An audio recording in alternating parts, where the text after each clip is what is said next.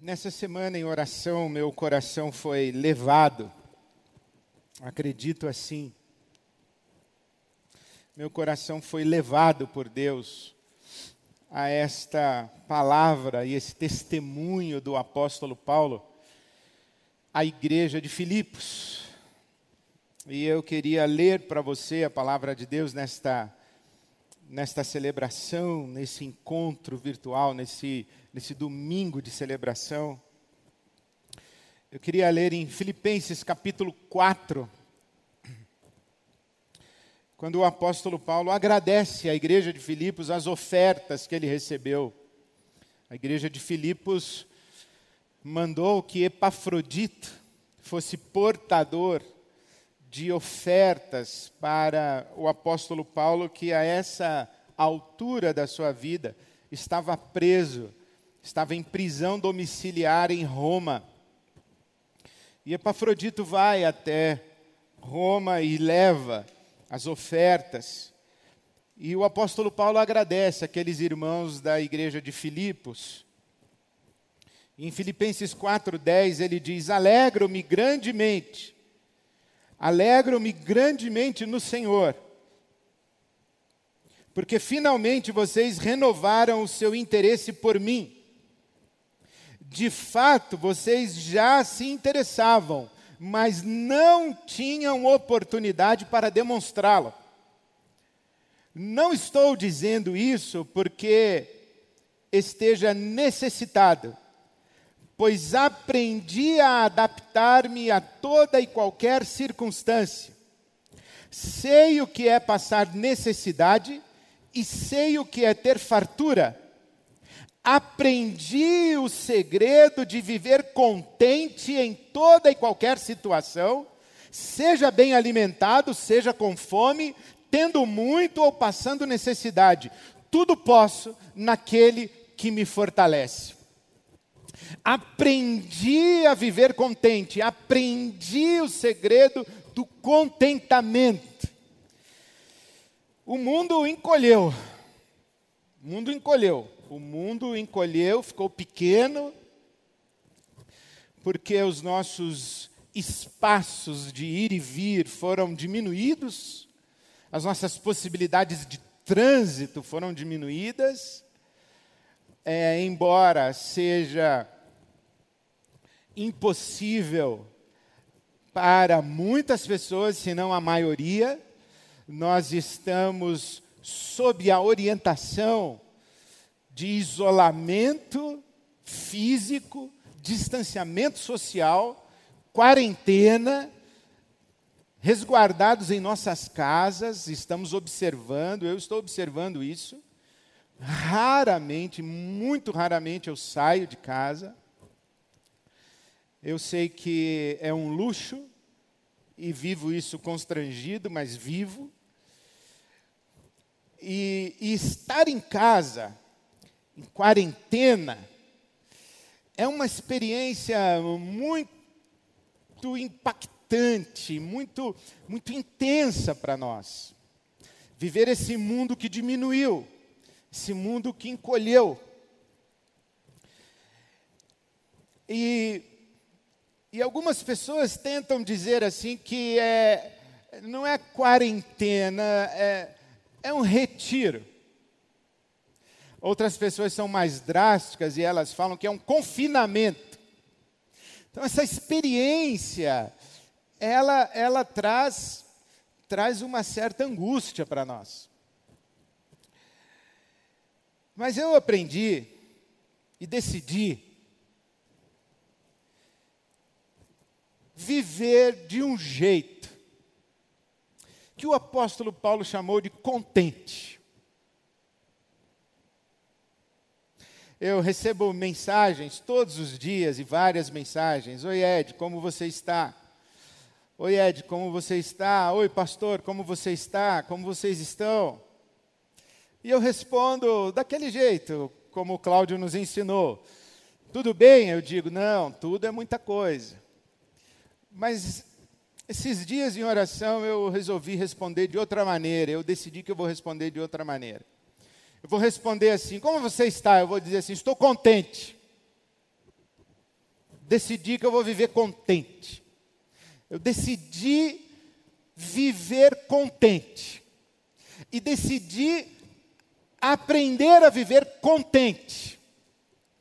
Eu decidi a, a buscar mais profunda e intensamente o segredo do contentamento, porque eu quero responder, eu decidi viver contente, porque isso é uma coisa interessante. Você sabia que você pode e deve decidir como viver, pode e deve escolher como reagir à vida.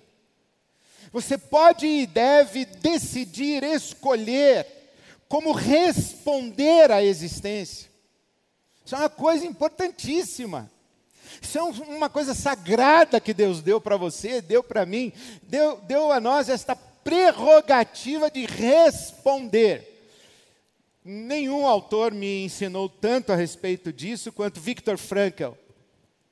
E ele disse uma coisa muito interessante. Ele disse assim: Olha, viva como você estivesse vivendo pela segunda vez e tivesse feito da primeira vez algo de que você se arrependeu, ou como você tivesse pela primeira vez dado uma resposta que não era a melhor resposta, isto é, como essa que você está prestes a dar agora.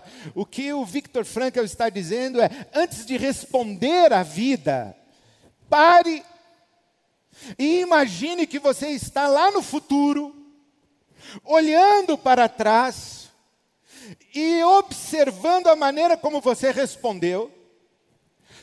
Tome essa maneira como você está pensando em responder ou está respondendo, como referência da sua análise e, e decida, avalie Será que eu respondi adequadamente? Será que foi a melhor resposta? Foi a melhor postura? Foi a melhor escolha? Foi a melhor decisão? Faça esse exercício de imaginação, sugere o Victor Frankl. Vá lá para frente, olhe para agora para o seu passado, isto é, para o seu atual presente, e escolha. Ele está dizendo: viva como você estivesse vivendo pela segunda vez, tendo a oportunidade de refazer o que você fez da primeira vez. Isto o que ele está dizendo é: escolha, decida. Tenha um olhar lúcido, seja consciente, olhe para a sua vida como ela está agora e escolha como responder. E o que o apóstolo Paulo me ensina, e, e eu, eu começo essa conversa com ele, eu digo assim: então, Paulo, o que você, na sua experiência com Deus, na sua experiência com Jesus, na sua caminhada espiritual, na sua peregrinação espiritual, o, o que é que você me diz? Como é que eu devo responder à vida? O apóstolo Paulo diz assim: Ed, decida viver contente se você não sabe viver contente, aprenda. Peça a Deus para instruir você, porque o apóstolo Paulo usa essas duas expressões aqui em, em Filipenses 4. Eu aprendi e estou instruído. Ele fala como se ele tivesse sido iniciado num segredo. Ele está usando a linguagem das religiões esotéricas da sua época. Ele está dizendo: Olha, eu fui iniciado num segredo, o segredo do contentamento. Eu aprendi estou instruído. Então, eu, eu decidi, eu quero viver contente. Eu quero ser contente. Eu quero poder dizer para as pessoas, Ed, como você está? Eu dizer, estou contente, irmão. Estou contente, irmã. Decidi viver contente. Agora, o que é viver contente? O que é contentamento? O que é o contente? Contente contente de acordo com a palavra de Deus e com o que o apóstolo Paulo está nos ensinando, que a palavra de Deus nos ensina, contente quer dizer pelo menos três coisas. Contente tem pelo menos três significados. Primeiro, contente é a pessoa independente, porém não indiferente.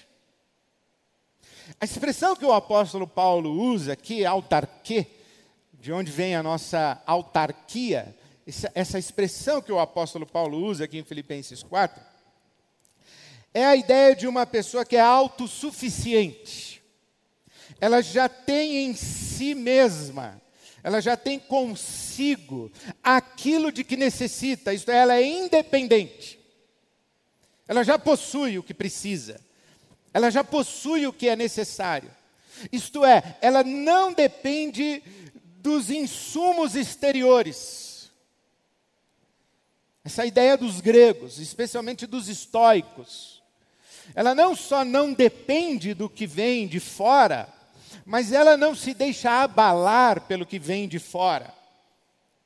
Os estoicos vão falar, os estoicos gregos, eles vão falar que é, você deve viver de um jeito, de, de, de tal maneira que as situações, as circunstâncias, não abalem você. Se você, por exemplo, isso é uma recomendação de um filósofo estoico muito explícita. Se você perdeu um objeto que você gostava de, de estimação, não se importe. Se você perdeu, se o seu gato morreu, não se importe. Se o seu filho morreu, não se importe. A ponto de, se você está sofrendo, também não se importe. Essa, essa visão grega é uma visão que leva a, a uma indiferença. Mas não é isso que o apóstolo Paulo está dizendo. E também não é isso de eu tenho em mim tudo de que eu preciso. Isso é mais discurso de autoajuda do que Bíblia Sagrada. Nós, seres humanos, não temos em nós todos os recursos de que precisamos. Nós, seres humanos, nós não temos em nós mesmos todas as, as, as, as possibilidades de suprimento de todas as nossas necessidades. O sentido de contentamento do apóstolo Paulo aqui é, é uma independência, mas não de uma indiferença mas uma independência em relação aos, aos, às circunstâncias e às situações, mas jamais uma independência em relação a Deus, porque ele diz: sou contente porque tudo posso naquele que me fortalece, isto é, a minha potência vem de fora de mim, vem da minha experiência com Deus, vem da minha experiência com Jesus. Não tenho em mim mesmo. Mas o que ele está dizendo é que eu aprendi o segredo do contentamento e eu sei, estou instruído a viver com fartura ou a passar necessidade. Isto é, eu tenho uma independência em relação às circunstâncias, mas não tenho independência em relação a Deus. Mais do que isso, ele não é indiferente às circunstâncias, por quê? Porque ele escreve aos Coríntios dizendo assim: Olha, eu vivo com com, com temores por fora e angústias por dentro. Quem, quem se entristece, que eu também não me entristeça. Quem se enfraquece, que eu também não me enfraqueça. É ele, o apóstolo Paulo, quem nos recomenda a, a, nos alegrarmos com os que se alegram, a chorarmos com os que choram. Então, em absoluto, é uma indiferença para com a vida mas é, é, um, é um estado de serenidade, de segurança, que ele fala aqui em Filipenses capítulo 4, de a paz de Deus que excede todo o entendimento, guarda as nossas mentes, os nossos corações em Cristo Jesus. É uma experiência muito interessante que, que a gente pode lembrar dessas duas figuras que o comentarista uh, usou para falar disso aqui. É, Warren Wiersbe, na série dele Be, o livro de Filipenses é Be Joyful, seja alegre. O Wiersbe ele fala da diferença entre o termômetro e o termostato. O termômetro ele ele absorve e ele se acomoda à temperatura ambiente. Se está quente, o termômetro se adequa, se está frio, o termômetro se adequa. O termômetro não existe para regular a temperatura ambiente, ele existe para medir, para identificar-se com a temperatura ambiente. O termostato não, o termostato é aquele instrumento que a gente vai lá e regula, nós queremos 22 graus. E se a temperatura ambiente fica mais quente, ele regula para 22. Se fica mais fria, ele regula para 22. O termostato, ele altera a temperatura ambiente porque ele é ele está seguro ali. Ele está firme naqueles 22 graus. Naqueles 21 graus. O que o Wiersbe fala é que o contentamento é essa postura de termostato na vida. O que o apóstolo Paulo está dizendo é o seguinte: olha, eu não sou jogado de um lado para o outro pela temperatura ambiente. Eu tenho uma estabilidade que eu encontro em Deus e eu consigo me postar na vida sem sofrer abalos das tragédias, isto é, eu não me encanto com os dias de fartura, eu não fico deslumbrado, eu não, eu não, eu não fico anestesiado, é, eu, eu não perco a lucidez quando tudo vai bem, mas também não me desespero quando tudo vai mal. Eu tenho uma estabilidade. É, isto é, é uma experiência humana extraordinária que o apóstolo Paulo chama de contentamento. Contente é aquela pessoa que está estável na sua experiência com Deus e, portanto, ela não é determinada pelos fatores externos. A sua identidade continua a mesma, o seu caráter continua o mesmo não é uma pessoa volúvel, não é uma pessoa que reage às circunstâncias, é uma pessoa que decide como responder às circunstâncias. O segundo significado de contente é satisfeito. Satisfeito, satisfeito. O que é contente? Contente é satisfeito. O, o apóstolo Paulo fala isso para Timóteo, na sua primeira carta, no capítulo 6. Ele diz o seguinte: olha, a piedade com contentamento é muito proveitosa. E ele diz: tendo o que comer e o que vestir, estejamos com isso contentes. Porque aqueles que desejam ficar ricos, acabam se envolvendo com muitas complicações e atraindo para si muito sofrimento, porque o amor ao dinheiro é a raiz de todos os males. Então ele diz assim: olha, tendo o que comer e o que vestir, estejamos com isso contentes. E ele diz: porque nada trouxemos para este mundo e daqui nada levaremos.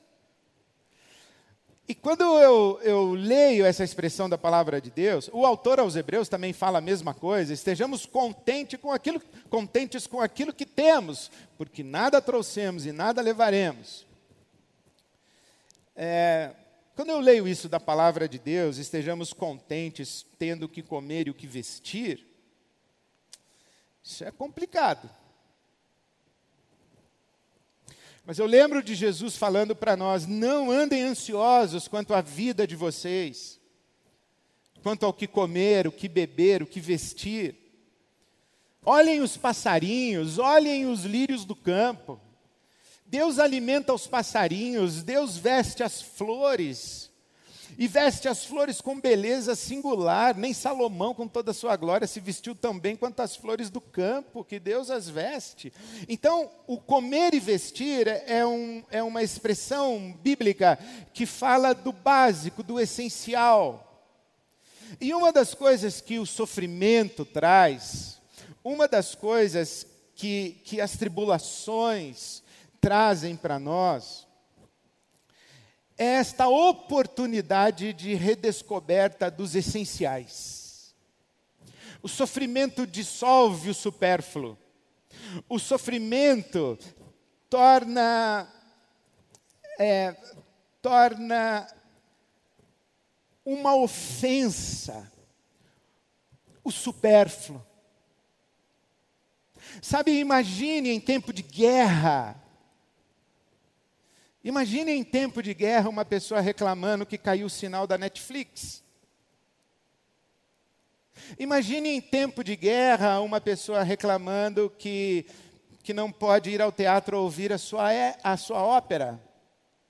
Imagine em tempo de guerra, com corpos sendo empilhados nas ruas, alguém reclamando que não tem luz elétrica. Imagine em tempo de guerra, com uma cidade abalada e destruída, e homens e mulheres nas ruas procurando suas crianças perdidas, tentando saber se estão vivas ou se não estão. Alguém dizendo para o outro: espera um pouquinho, deixa eu, deixa eu pentear meu cabelo, não quero que as pessoas me vejam assim. Imagine em tempo de guerra. Imagine em tempo de guerra como quando, quando a vida é, é aquilo que, que está exposto diante de nós como, como um valor a ser preservado, como um valor a ser cuidado, como um valor a ser, a ser buscado. É, nós vivermos preocupados com os nossos confortos. Então, essa expressão do apóstolo Paulo, tendo o que comer e o que vestir, eu penso que contente é a pessoa que tem profunda consciência dos essenciais. E, e, esse, e esse tempo que, que aparenta ser um tempo que vai se prolongar, e cujos contornos de dinâmica da nossa sociedade ainda não estão muito bem definidos para nós aqui no Brasil. Deus queira que não, não sejam tão trágicos quanto os prognosticadores querem nos fazer acreditar. Mas esse tempo parece que vai exigir de nossa parte a grandeza de espírito e de alma para resgatarmos, redescobrirmos os essenciais da nossa existência, os valores e as virtudes e os nossos conteúdos espirituais interiores, em detrimento do mundo das coisas que, que criam à nossa volta um conforto ilusório porque é na falta que nós vamos descobrir a suficiência que nós temos da nossa experiência com Deus. Eu me lembro do meu tio, hoje mora no céu. Meu tio era um homem muito interessante. Ele, praticamente, depois de aposentado, só andava descalço de bermuda e ele mesmo fazia e costurava as camisas que usava. Era um homem absolutamente desapegado de qualquer valor e qualquer coisa material. Passava o dia inteiro ajudando pessoas, servindo os outros e aprontando pela vida. E morava numa cidadezinha bem distante do litoral do estado do Espírito Santo. E aí trouxe meu tio, veio me visitar em São Paulo. E justo naquele dia em que meu tio chegou, eu tinha uma festa de aniversário de um filho, de, de uma criança da IBAB, e a família havia fechado um parque de diversões para para o aniversário daquela criança. Eu falei, tio, temos uma festa de criança hoje à noite, num parque de diversões. Ele falou, ah, ninguém merece isso. Eu falei, vamos lá, vai ser uma aventura interessante. E nós fomos, e ele ali do meu lado, com a simplicidade dele, chegou um irmão nosso e disse assim: Tudo bem, o senhor quem é? Eu falei: Meu tio, mora lá em, em Itaoca, onde inclusive hoje mora minha mãe. Um beijo, mãe. E esse meu amigo disse: Nossa, Itaoca, deve ser muito ruim morar lá. E o meu tio, com a simplicidade dele, respondeu: Depende do que você tem dentro de você. Uau!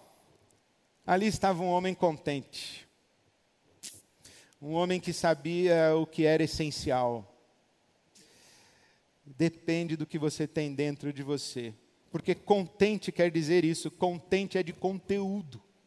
Contente é aquilo, é aquele que desenvolveu as suas riquezas da subjetividade, que desenvolveu a sua experiência do sublime, que não é mediado pelo mundo das coisas. Então eu decidi viver contente e aprender o segredo do contentamento. Eu decidi estar satisfeito com pouco, embora tenha muito, eu decidi pedir a Deus que me ensine a viver satisfeito com pouco e descobrir aquilo que realmente importa, aquilo que realmente é essencial e perceber que o meu mundo é muito poluído de distrações daquilo que realmente importa. Então, contente é aquela pessoa que tem uma estabilidade, mas não é indiferente às circunstâncias, porque a sua estabilidade, a sua potência, ela vem de Deus. Então, ela tem uma independência, mas ela não é indiferente. Segundo, contente é aquela pessoa que está satisfeita porque porque está conectada com a profundidade do essencial e, e viu a dissolução e, e a, a, a dissolução do supérfluo da sua vida e descobriu os essenciais.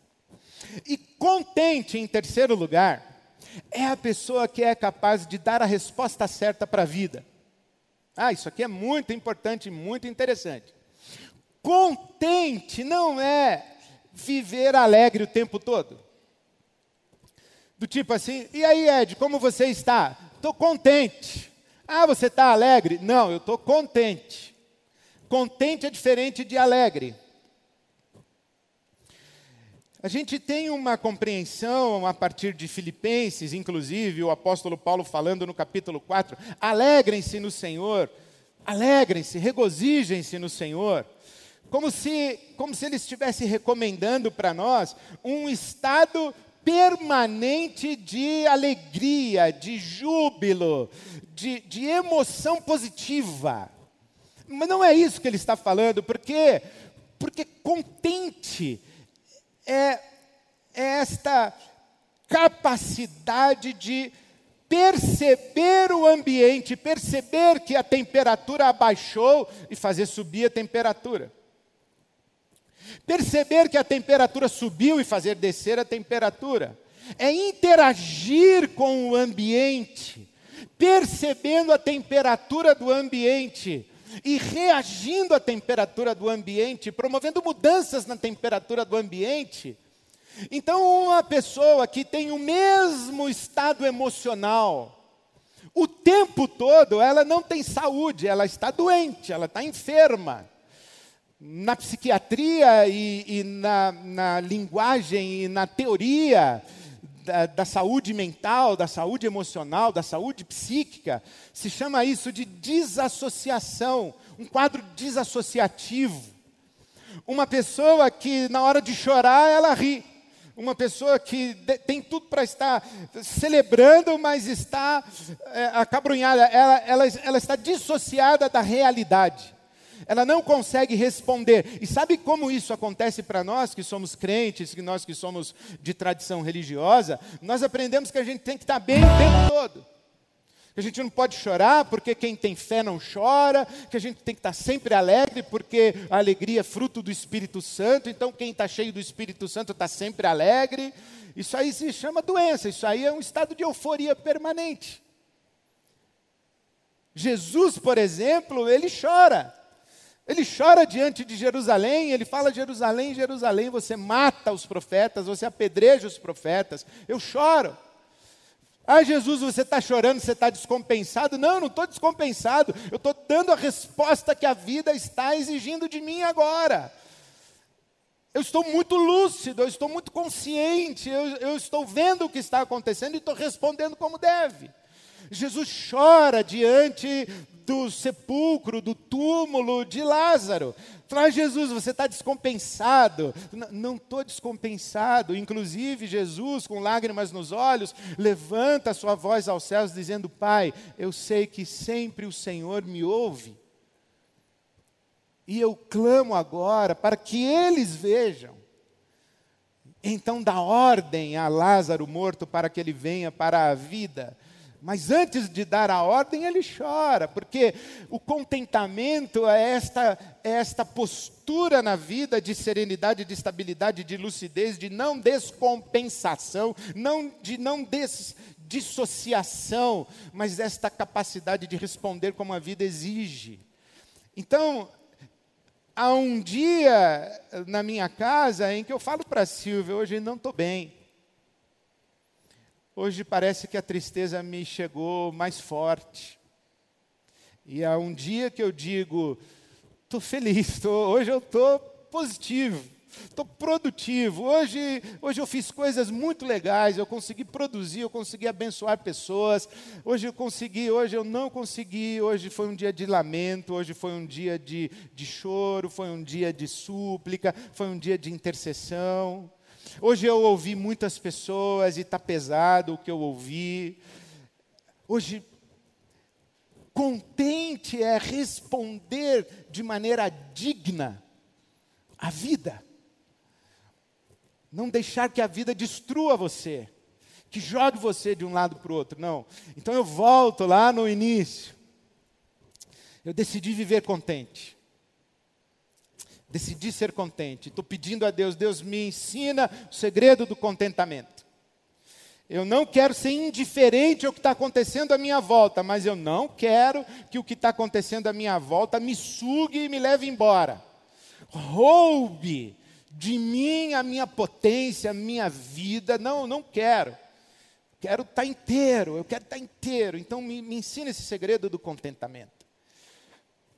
Eu estou pedindo a Deus, Senhor, me ensina o segredo do contentamento, me ensina a, a, a, discernir os essenciais da minha vida, me ensina a viver com pouco, me ensina a atravessar os dias sem murmuração, sem reclamação, me ensina a gratidão, me, me ensina, me ensina, me dá olhos para ver aquilo que realmente importa, os essenciais da minha vida. Eu quero viver contente. E eu estou pedindo a Deus, Deus me ensina me ensina a responder do jeito certo, do jeito adequado, a resposta adequada para o que a vida está trazendo para mim, está perguntando para mim. Então eu decidi isso. O meu genro, Tiago, ele tem uma expressão muito legal, a gente dá muita risada com ele. De vez em quando a gente começa uma conversa lá em casa e ele fala assim: Vamos ficar felizes? E é isso que eu queria dizer para você hoje. Vamos ficar contente? Vamos brincar o jogo do contente? Quando o ambiente da sua casa der aquela tensionada, você fala: pessoal, vamos brincar o jogo do contente? Vamos agradecer a Deus os nossos essenciais e vamos agradecer a provisão, vamos agradecer o cuidado de Deus? Vamos ficar contente, pessoal? Vamos manter a nossa, a nossa estatura espiritual de grandeza como filhos e filhas de Deus? Mesmo diante desse quadro aqui, vamos, vamos ficar em pé? Vamos ficar contente, pessoal? Hoje é dia de chorar, hoje é dia de luto. Vamos ficar contente, pessoal? Vamos celebrar, vamos nos alegrar, vamos cantar parabéns lá para quem está do outro lado da tela. Vamos celebrar. Então, vamos ficar contente, pessoal? Eu, eu convido você. Vamos ficar contentes. Aí você diz assim: Ah, Ed, não consigo. Eu sei que você não consegue. Por isso é que o segredo do contentamento não é reflexão, não é força de vontade, não é disciplina, não é leitura filosófica, não é autoajuda. O segredo do contentamento é tudo posso naquele que me fortalece, é buscar a Jesus. É buscar a Jesus, é clamar a Jesus. Vamos contar, vamos ficar contente, pessoal? Não dá. Falei, então vamos invocar Jesus? Vamos invocar a presença de Jesus na nossa casa, vamos invocar a presença de Jesus na nossa vida, vamos consagrar a Jesus de novo o nosso pensar, vamos consagrar a Jesus de novo o nosso sentir, vamos declarar com os nossos lábios que a nossa vida pertence a Jesus, vamos declarar com a nossa boca que a nossa casa pertence a Jesus, que a nossa família pertence a Jesus, que a nossa igreja pertence a Jesus, que a nossa comunidade pertence a Jesus, vamos declarar isso, vamos invocar Jesus na nossa nossa vida. Então vamos ficar contentes, pessoal. Vamos buscar em Jesus, aquele que nos fortalece, o segredo do nosso contentamento. Então a minha oração por você, pela sua casa, é que haja na sua casa contentamento. Se porventura alguém ligar para você e falar assim: "E aí, como está?" Estou contente. Ah, tá alegre? Não, estou contente. Deixa eu te explicar o que é contentamento e o contentamento que Jesus quer dar para você, quer dar para a sua vida. Então, a minha oração é que Jesus visite você e que você abra a porta. Ele está batendo aí, está dizendo: Deixa eu entrar, deixa eu cear na sua casa, porque eu vou ensinar para você o segredo do contentamento. Eu vou fortalecer você, eu vou soprar em você o Espírito, o Espírito, o poder de Deus, o poder da ressurreição na sua vida. Busque a Jesus, peça a Ele que ensine a você o segredo do contentamento. Vamos viver contente. Vamos viver contente. Vamos viver contente, porque tudo podemos em Jesus que nos fortalece. A Ele a honra, a glória, o louvor, a adoração, hoje e para todo sempre. Amém.